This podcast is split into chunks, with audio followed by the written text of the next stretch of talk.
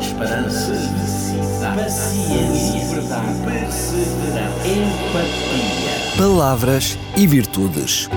Um programa onde a origem e o sentido das palavras abraçam as virtudes que inspiram a vida. Com a apresentação de Jorge Machado. Olá, estimado ouvinte, que prazer estar consigo. Eu sou Jorge Machado e trago-lhe mais um apontamento em palavras e virtudes. Há coisas que a ciência não é capaz de explicar e é isso por vezes chamamos de milagres. Para além da fé ou crença, o facto é que toda a gente gosta e quer acreditar que o impossível é capaz de acontecer.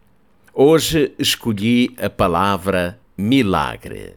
Não há muito a dizer sobre o conteúdo etimológico da palavra latina miraculum, que se traduz para a nossa língua por milagre, proveniente do verbo mirare, que significa olhar com espanto ou ver com admiração.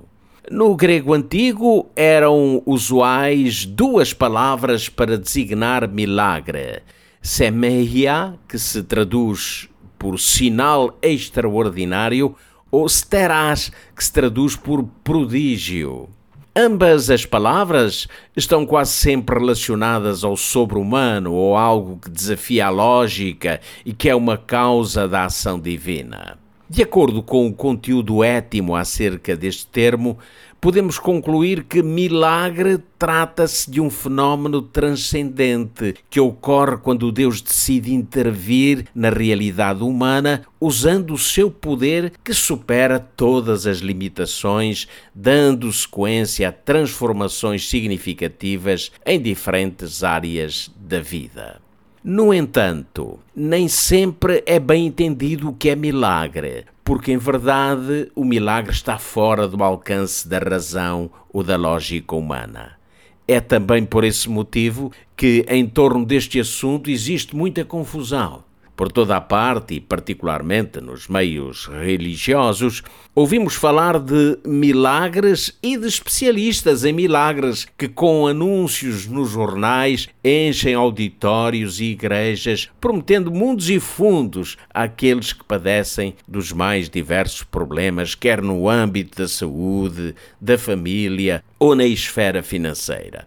Trata-se, sem dúvida, de um tema que envolve aspectos emocionais e questões relacionadas com a crença de cada um, a qual, acima de tudo, deve ser respeitada.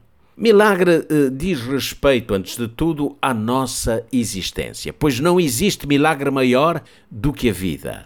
Explicar a vida é possível, mas atribuir vida é impossível.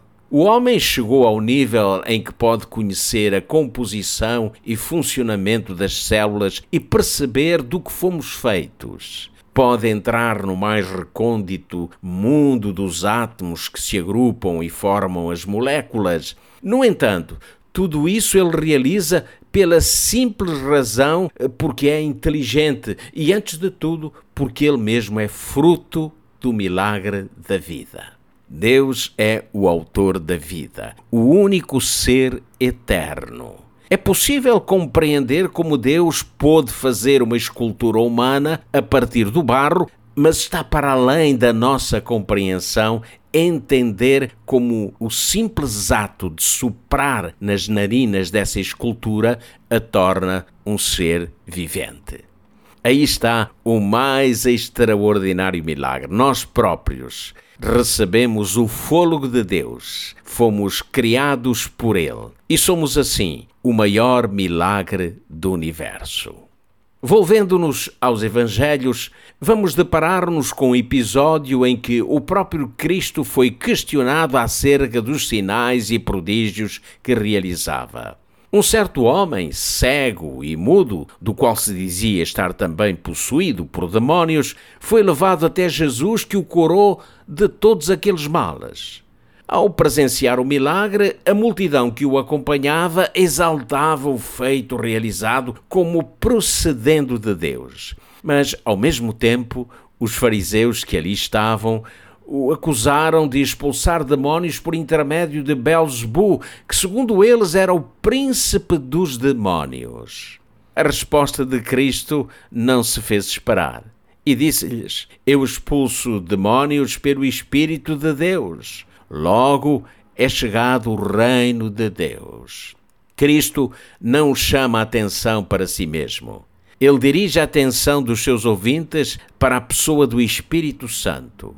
Aliás, não fora a primeira vez que o fizera. Quando iniciou seu ministério, ao dirigir-se ao povo numa sinagoga, lia nas Escrituras o que dele se achava escrito a seu respeito.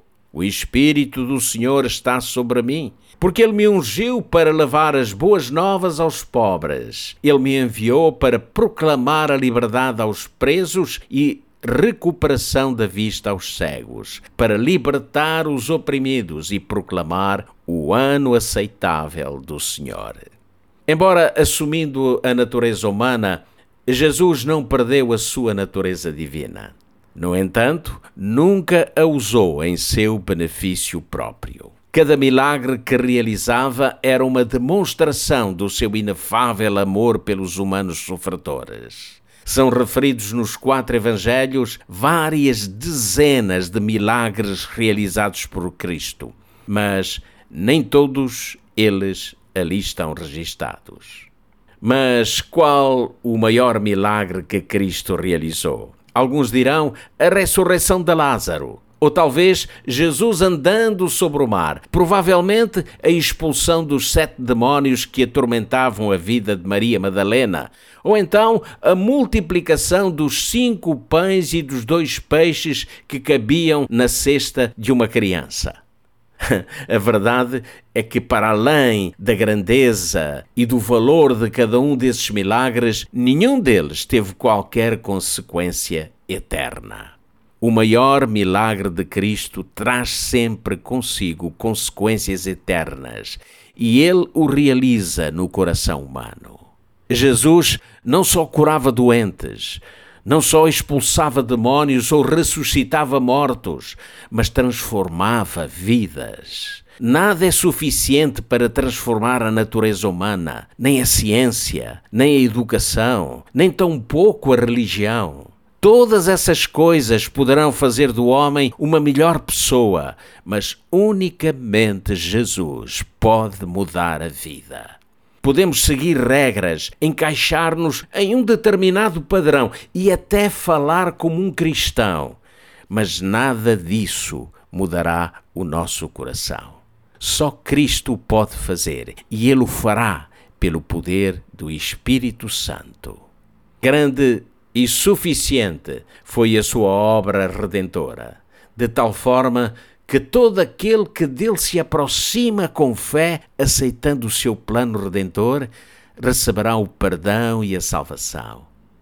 Amigo ouvinte, perdão e salvação. Eis aí o maior milagre de Cristo.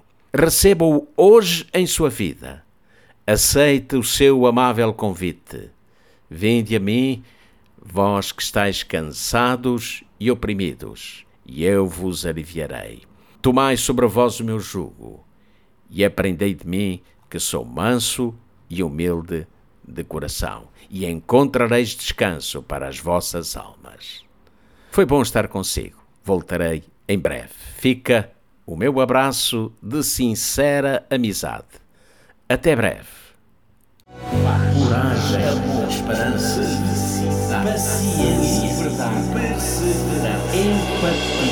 Palavras e Virtudes.